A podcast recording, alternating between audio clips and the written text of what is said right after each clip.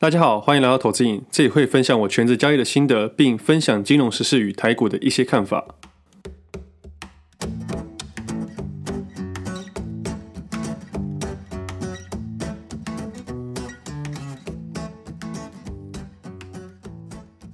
今天时间是一月十八号星期一，这是我第六十二集节目，我是魏德。上周末我跑去看一部电影，叫做《灵魂急转弯》。我其实上礼拜就想要分享这部电影了，因为里面讲到一些人性。跟股票市场的某些地方很像，也跟自己这几年来投资交易的一些心路历程有些雷同。但我怕我的听众还没看过，就不太敢太早分享，我怕爆雷。但接下来的分享，我也尽量不去爆雷。在看这部电影的时候，其实有不少的回忆，好的、坏的都有。过去六年在台股市场做的事情很多，也看过很多不合理以及不公平的事情。那个时候的我会去抱怨，但我们要知道，抱怨是没有用的。你可以去改变这件事情。但对于我这种新鲜人是非常的难的。最后我换一个角度去想，不然就提升自己的能力，而造成这个影响力。我以前会常常抱怨这社会不公平，但是渐渐的，我开始改变我自己的心态，我走向一个正面的心态。我想让自己有一些影响力，但你要有影响力之前，必须让部分人去信服这件事情。就好比台湾的权证市场，就是一个不太公平的交易市场。我知道在里面可以赚到钱，但赔钱人占大多数。就好比今天在急杀的时候，很适合丢权证去试单。为什么这时候适合用权证呢？因为我不想冒太大的风险。当我买到一定的部位的时候，这档权证就不铺单了。但我已经习以为常了。一直有在听我节目的听众都知道，我一开始是玩权证，但后来因为权证的一堆鸟事，所以改成股票跟期货去交叉使用。时常有人问我说，哪一家券商比较好？说真的，我到现在不敢为任何一家券商去做保证。我也建议大家不要从权证开始玩，因为大多数人都是看看广告、看看推销、看看诈骗老师的小资族也能翻倍的理论。我个人是觉得非常多问题的。权证打的风险有限，获利无穷这件事让人有无限的想象空间，但就是因为这个想象空间，让多数人越来越穷。在时间成本的考量之下，还有一些人为的变动情况下，某种程度下，投资人是相对不利的。另外一个角度去想，就像我们买乐透一样，它变成一种变相赌博，也能说它是另外一种变相课税。你可能花了五十元台币或者一百元台币买了一张期望，接着可能因为这个期望的关系，越买越多。原本买一张到买十张，接着买一百张、一千张。每当你想停下来不再买的时候，就会有两个声音。第一个声音是我过去都买这么多了，我一定要把它熬回来，说不定我下一张就会中了。第二个声音是花少少的钱有可能中几十亿的梦想。听众们思考一下，这些观念不就跟权证市场很像吗？也很像大多数的股票市场。第一个概念就是输家摊平。当股价不如预期时，大家都会想说：“我只要拿回我的本金就好了。”接着就一直加码，一直摊平，直到完全没有钱的时候，或者被断头的时候才会出场。第二个概念比较像是买权证和选择权一样。报章、杂志、新闻媒体跟专家都说风险有限，希望无穷，试试看没有关系。但背后有多少问题，多数人都不愿意去研究或者面对。尤其是那个权证比赛啦，我们可以冷静思考一件事情：真正能在股票市场获利的人，真的会在乎那个奖金吗？那排行榜上面的人，多数都是玩玩而已。那乐透这种东西，原本就是要帮助弱势团体，但现在有多少店家甚至有资本在做这件事情？我觉得现在有点变相了，跟当初原本发行的初衷有点不太一样。那其实我们都有发现啊，新闻报道总是报道中奖的，却不太会报道没有中奖的。其实没中奖的人多到爆，只是没有话题，没办法吸引目光罢了。好了，我不小心讲太远了。我这里主要是要聊灵魂急转弯带来的投资与生活的领悟分享。我下次会再做一集权证跟选择权这种衍生性金融商品的完整的应用跟优缺点。我要说优缺点，是因为每个商品都有适合它的方式。我上周我就有买选择权了，我在下一个部分稍微分享一下。那《灵魂急转弯》这部电影，我觉得可以带来许多投资上的启发。接下来主要聊的是男主角与二十二号两个人物。二十二号是剧中的某一个彷徨的灵魂角色。接下来内容不会爆雷啦，只是剧中的几个桥段，我觉得很适合用来当做投资生活的启发，所以我才想在这边分享给听众。常常听到有人说投资市场是人性，当你够投入之后，你会发现。大部分的情况下都不会是数字的问题，都是人性的问题。如果是数字的问题，本一笔、目标价，所有的会计师不都变有钱人了？我之前听过一句话很好笑，这句话是说，经济学这一门课是一群没钱的人研究有钱的行为观察。我觉得蛮好笑的，也在某程度上有些道理了。不然，所有的经济学或者会计学教授都应该非常的有钱，但事实上好像不是全然这样子的。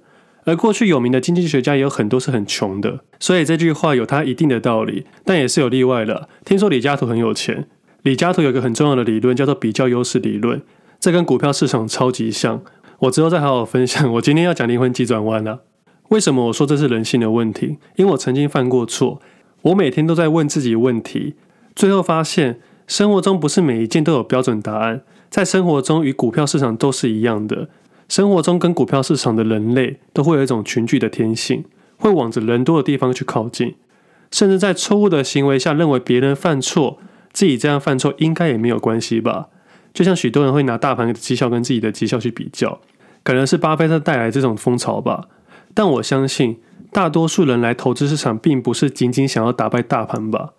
对股票市场的获利幻想，总是比原本设定的还要大很多很多。以我的观点。大盘绩效这种东西不适合多数人去参考，仅适合巴菲特、高资产投资人以及专业经理人去看而已。小资主不适用。简单来说，小资主如果资金只有三十万，投资赢了大盘十 percent，对于你的未来与生活也不会有太大的帮助。或许是商业的行为或行销的关系，让人导向要赢大盘这件事。这样的谬论会让你在投资时该停损的时候骗自己说：“哦，我比大盘强就好了。”或者我赔的比大盘少的时候，我就会安慰自己。久而久之，大部分人会走向同一个区域，也就是我们常常说的同温层，也是我们在股票市场常常说的羊群。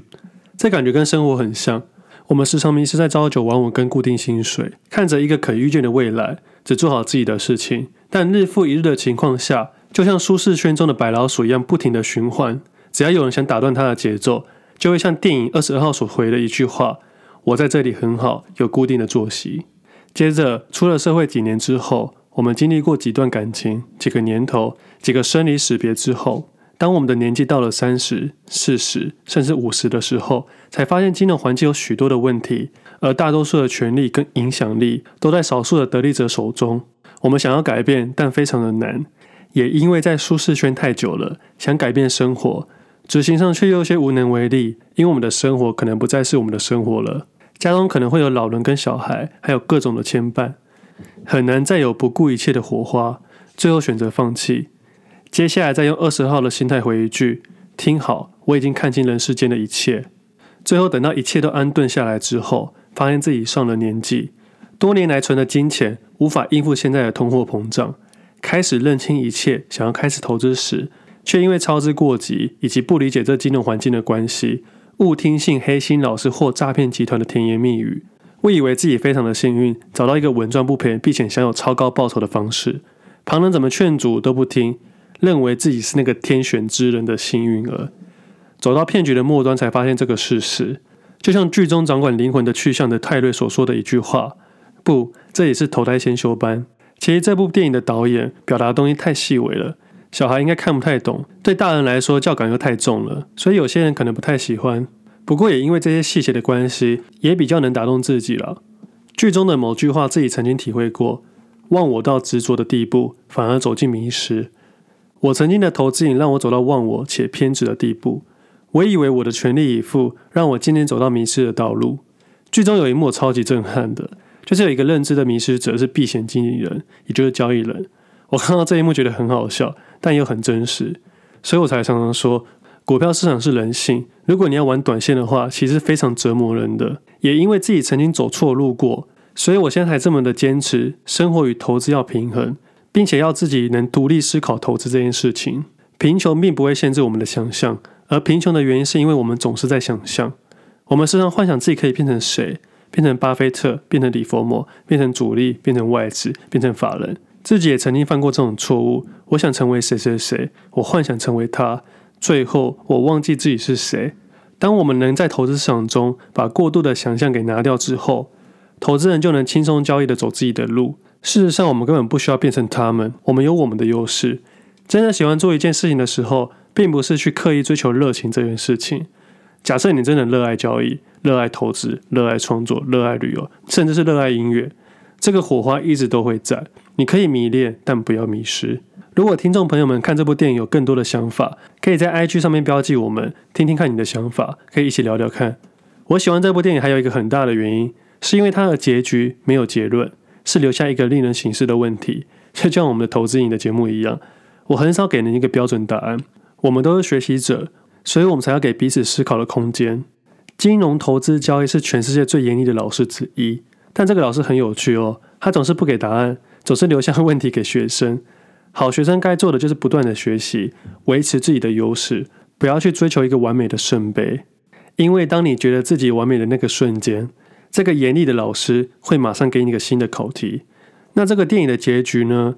主角达到他想要的事情，但美梦成真的感觉是什么？完成目标之后，你会是不一样的你吗？这一幕出来之后，我有许多的交易画面。我在六年前还是领二十二 K 的小资族，我给自己设定了一个目标，我希望在三十岁以前靠投资交易累积到某个资产。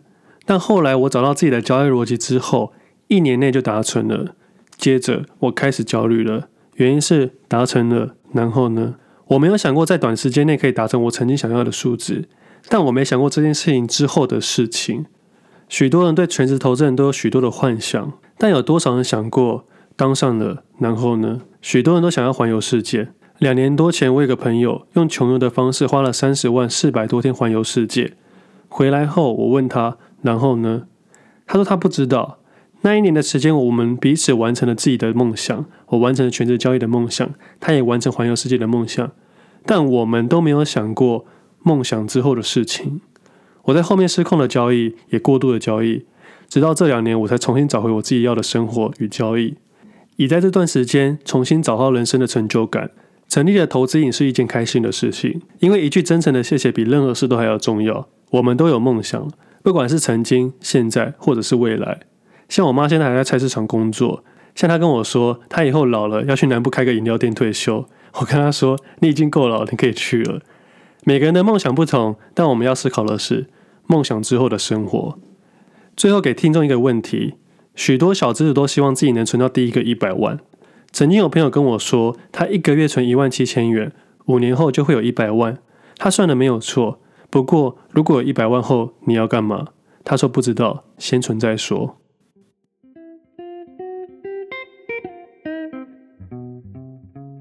那接下来我们来聊一下最近的新闻跟台股的一些看法。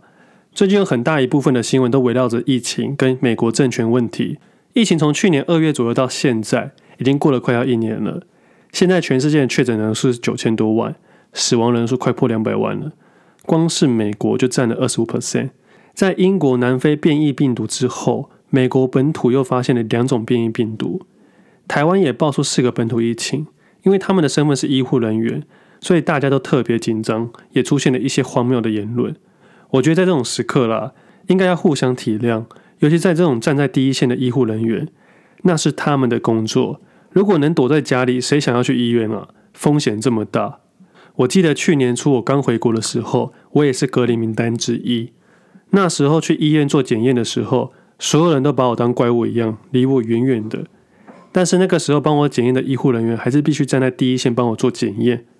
他们自己也很害怕啦，虽然他们还是全副武装，但他们没有对我露出厌恶的表情。那个时候，只要从国外回来的人都会被人家讨厌。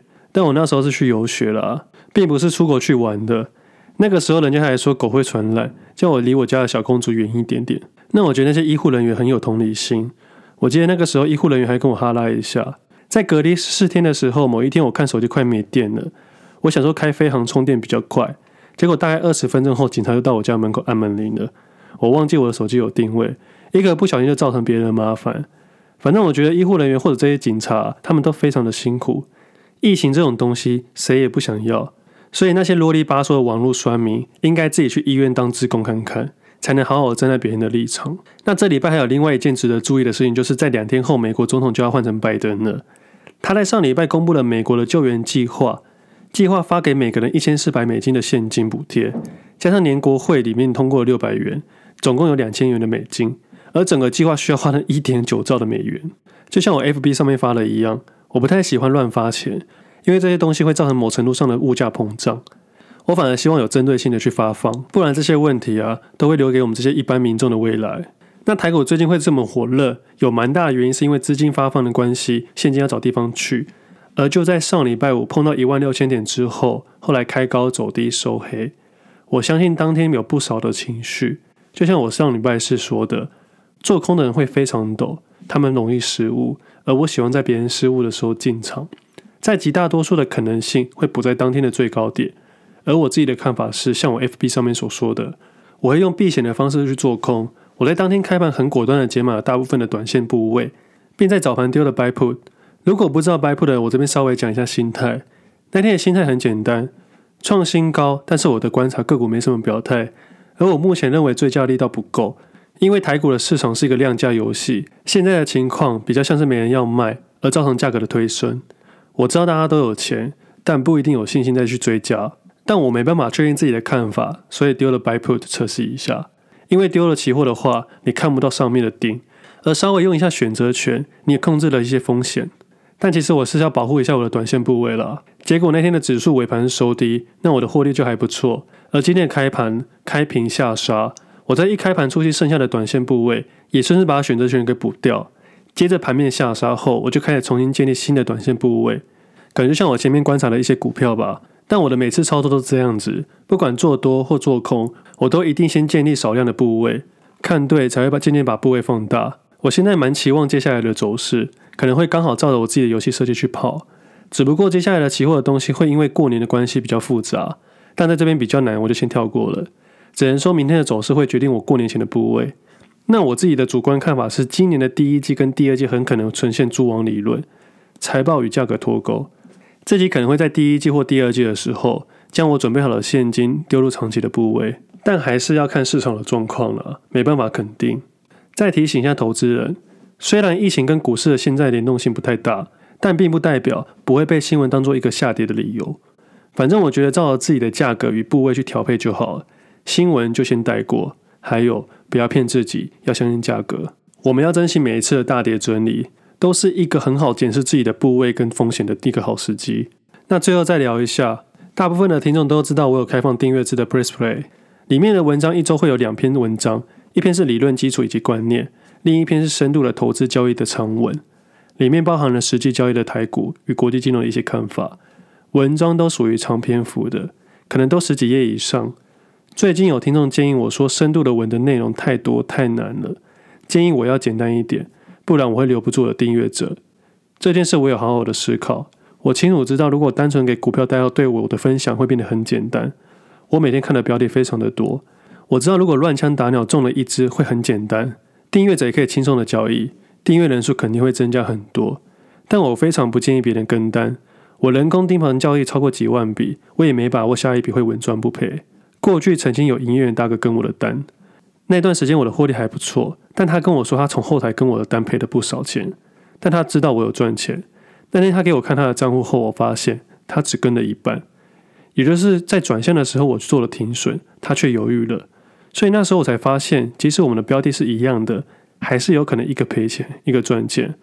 我的位置在这个大哥的旁边，所以我每天的交易他很清楚。但后来你会发现，市场会在关键要做停损的时候做出差异。我知道大多数人都想要炒短线的一波，但这个短线要经历多少的事情与挣扎？